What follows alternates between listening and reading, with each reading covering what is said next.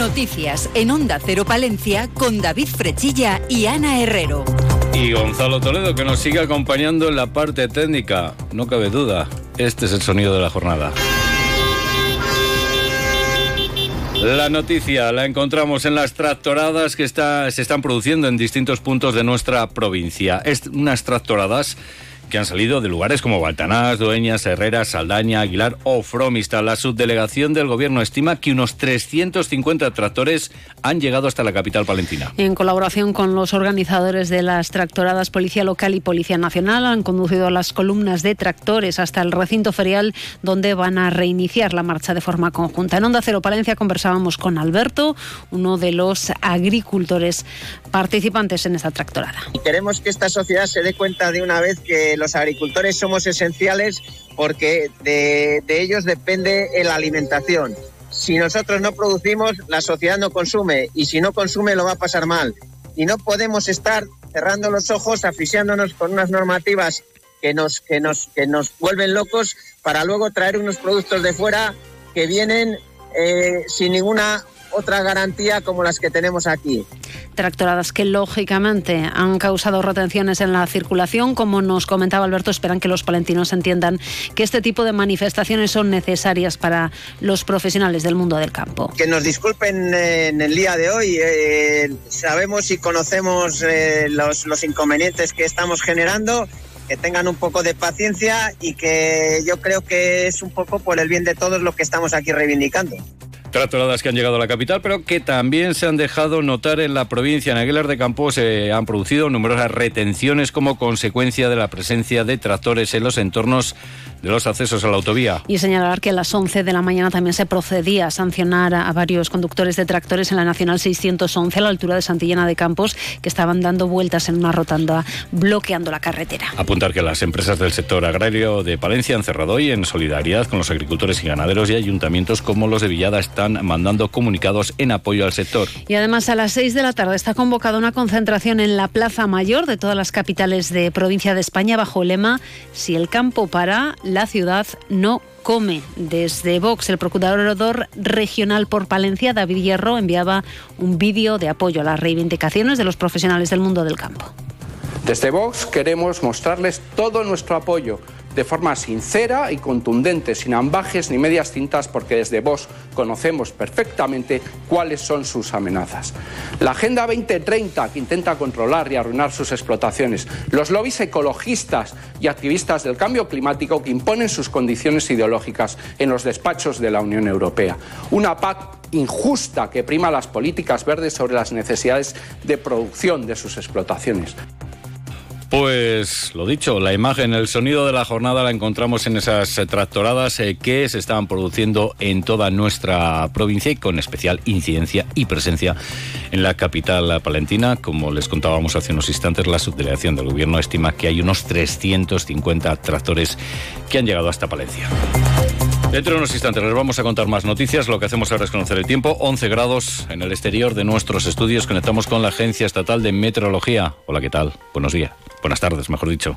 Buenas tardes. Durante esta tarde en la provincia de Palencia disminuye la nubosidad, quedando el cielo poco nuboso. Hay probabilidad de brumas, nieblas y nubes bajas. Las temperaturas se mantienen sin cambios o bajan ligeramente. Se espera hoy una máxima de 16 grados en Aguilar de Campo, 15 en Cervera de Pisuerga, 14 en Palencia y Guardo, 13 en Carrión de los Condes. El viento será de intensidad floja de componente suroeste. Mañana tendremos un día más inestable con cielo nuboso, sin descartar las precipitaciones débiles más probables en zonas de montaña. Les adelantamos que a partir del jueves las precipitaciones serán más generalizadas e intensas y tendremos viento fuerte en la provincia. Mañana por la mañana hay probabilidad de brumas y nieblas dispersas. Las temperaturas máximas bajan en descenso de forma más acusada en zonas de montaña, máximas de 12 en Palencia, 11 en Cervera y Pisuerga. Las mínimas se mantienen con ligeras variaciones, registrándose heladas débiles dispersas. El viento será de componente suroeste. Es una información de la Agencia Estatal de Meteorología.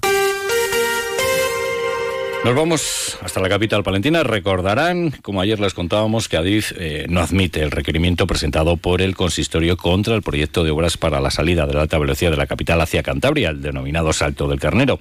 El motivo esgrimido por Adif es que el requerimiento es extemporáneo.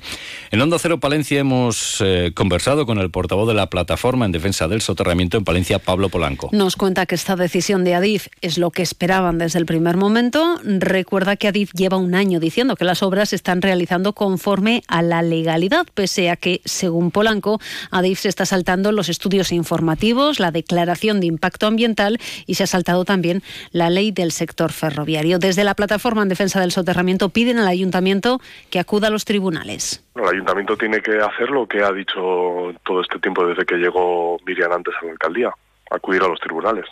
No hay otra salida. Adif se está saltando el estudio informativo, se está saltando la declaración de impacto ambiental se ha saltado la ley del sector ferroviario, mandando un proyecto que no era constructivo de detalle para informe, que es lo que tenían que haber hecho, y aún así siguen en sus trece diciendo que está bien. Pues bueno, pues ya tiene que ser un juez el que diga si está bien o no está bien. Polanco recuerda que Ecologistas en Nación y la plataforma han acudido al juzgado de lo contencioso administrativo de la Audiencia Nacional, por lo que el consistorio tiene la opción de sumarse a esta demanda o bien presentar una por su cuenta. En este último caso, previsiblemente la justicia la uniría a la ya existente. Polanco nos cuenta que pedirán una reunión con la alcaldesa de Palencia, Miriam Andrés, para analizar la situación tras la decisión de Adif de no admitir el requerimiento del ayuntamiento. Y no nos movemos de la capital palentina. Recordarán cómo en los micrófonos de Onda Cero Palencia, el concejal de festejos, eh, Francisco Fernández, anunciaba que las eh, fiestas de San Antolín se van a celebrar entre el 28 de agosto y el 2 de septiembre. Pues bien, el Partido Popular aboga por dos fines de semana de fiestas en San Antolín, así lo señalaba en más de uno Palencia el portavoz popular en el consistorio Víctor Torres. Consideran que la capital no tiene que acomplejarse por la celebración de las fiestas de Valladolid.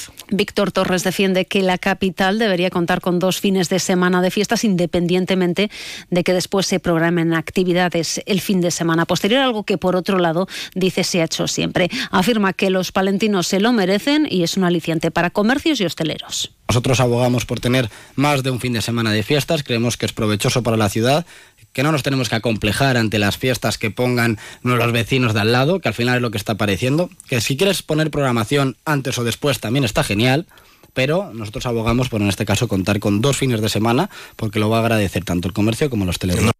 Torres afirma que el concejal de Vox, denunciado por insultos y agresión a una persona discapacitada, debería irse y que ellos no han pedido su dimisión a la espera de que él o su grupo político den explicaciones. El portavoz popular denuncia falta de transparencia también del equipo de gobierno y muestra su malestar por el retraso que arrastrará la aprobación de la ordenanza de terrazas. Torres dice que en dos meses el equipo de gobierno podría haber dado una solución evitando los problemas que han surgido después. No es el, no es el haberlas desmontado no, es cómo se va a regular de aquí a futuro a los próximos años. Y cómo se va a buscar ese consenso, tanto con los grupos municipales, como en este caso, hablando o escuchando a los hosteleros y a los vecinos. Y a día de hoy sigue todo parado. Y llevamos ya más de medio año de mandato. Es decir, es una ordenanza que se podía haber sacado adelante los dos primeros meses, mismamente. Y habernos evitado ese problema, esos debates de desmontar, de tú desmontas, tú al final no has desmontado, que al final han sido debates muertos. Pues vamos a seguir con una de las polémicas de las últimas jornadas en eh, Palencia. Por fin, esta tarde tendrá lugar el concierto por la paz que la semana pasada, recordamos, fue suspendido en Palencia.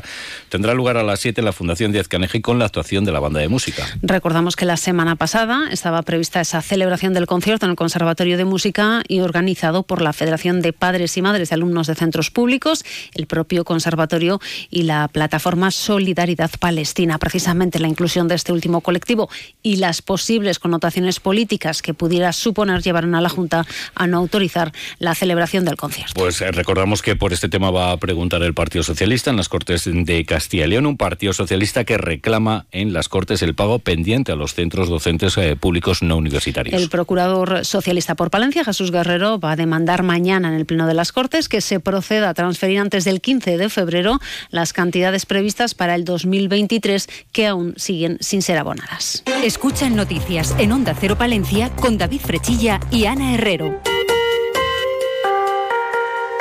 Hablamos de sucesos. En la capital palentina, el parte recoge que a las 3 de la mañana acudían a la calle Managua por una llamada que informaba de que había una persona rompiendo retrovisores de los coches estacionados. Se identificaba a una menor de edad de 13 años que había causado daños en los retrovisores de varios vehículos estacionados. Se procedía al traslado a su domicilio, se daba conocimiento a sus padres y se identificaban los vehículos dañados para que sus titulares puedan ejercer las acciones oportunas. Y en la provincia de la Guardia Civil ha detenido eh, concretamente el pasado lunes 5 de febrero, a un hombre de 56 años y nacionalidad española por un delito contra la salud pública, concretamente por tráfico de drogas. Los hechos ocurrieron durante la realización de un dispositivo operativo de seguridad ciudadana en la carretera CL615 en las proximidades de Carrión de los Condes, cuando al dar el alto a un vehículo el conductor presentó cierto nerviosismo ante la presencia de los agentes. Por este motivo se procedió a realizar un registro más exhaustivo tanto a la persona como al vehículo, encontrando oculto debajo del asiento del conductor un envoltorio de plástico que contenía una sustancia supuestamente hachís con un peso aproximado de 99,60 gramos. Hablamos de nuestro mundo rural. Onda Cero con el mundo rural palentino. En Onda Cero hablamos de nuestros pueblos, de sus gentes e iniciativas. Y les contamos que la Diputación de Palencia informa que ha salido a licitación el contrato para la conservación y mantenimiento de las carreteras de la red provincial con un presupuesto base de 2,5 millones de euros. El plazo de ejecución es de dos años, prorrogables a otros dos, con lo que el valor estimado del contrato podría alcanzar los 4 millones 100 mil euros. Los trabajos incluyen un amplio catálogo de obras de conservación y mantenimiento. Las empresas interesadas disponen hasta el 28 de febrero para presentar sus ofertas. Y durante su participación en la sesión de la Comisión de Diputaciones eh, Provinciales celebrada en el Senado, la presidenta de la institución eh, provincial, Ángeles Armisen, ha puesto en valor las políticas del Partido Popular en la Diputación de Palencia con el objetivo de continuar con la carrera de fondo de lo que supone el reto demográfico.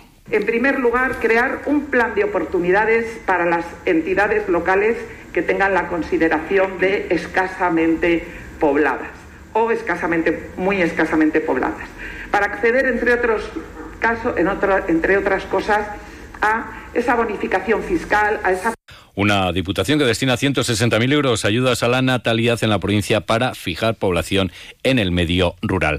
Además, les contamos que en Villamuriel de Cerrato, la Junta de Cruz Roja han presentado los 27 nuevos vehículos asistenciales con los que la entidad prestará servicio en el medio rural de Castilla y León. La consejera de Familia e Igualdad de Oportunidades ha presentado tres proyectos sufragados con fondos europeos con los que se han adquirido furgonetas eco adaptadas para mejorar la accesibilidad de los usuarios a los servicios sociales. La presidenta de Cruz Roja en Castilla y León, Rosa Urbón, destacaba el servicio de atención a las personas que viven en la calle que se va a poder ofrecer desde ahora en Palencia con un nuevo vehículo. Tienen distintas finalidades, destacar, dado que estamos en Palencia, que uno específico es la unidad social de emergencia para la atención a las personas sin hogar de la, de la ciudad de, Palencia. Es un vehículo, como ha dicho la consejera, totalmente eléctrico. Y en página deportiva nos cuenta Ana Herrero novedades. En baloncesto, porque Zander Palencia ha incorporado al alero franco-guineano Sekou Doumbouya para reforzar los entrenamientos del primer equipo. El jugador de 23 años y 0,3 de altura ha jugado las últimas cuatro temporadas en Estados Unidos. Y hoy nos vamos a despedir con música.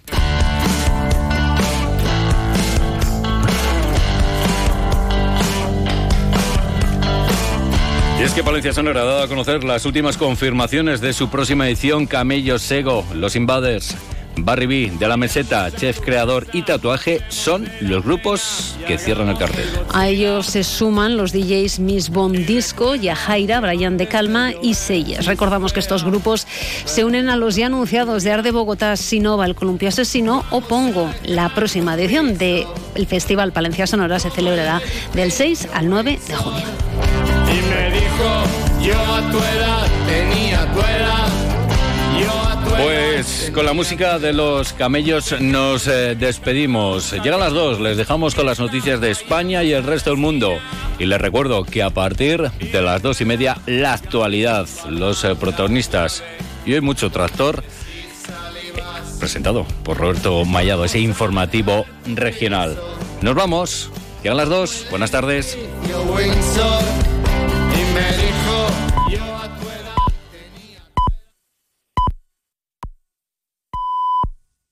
Son las 2 de la tarde y la una en Canarias. La presidenta de la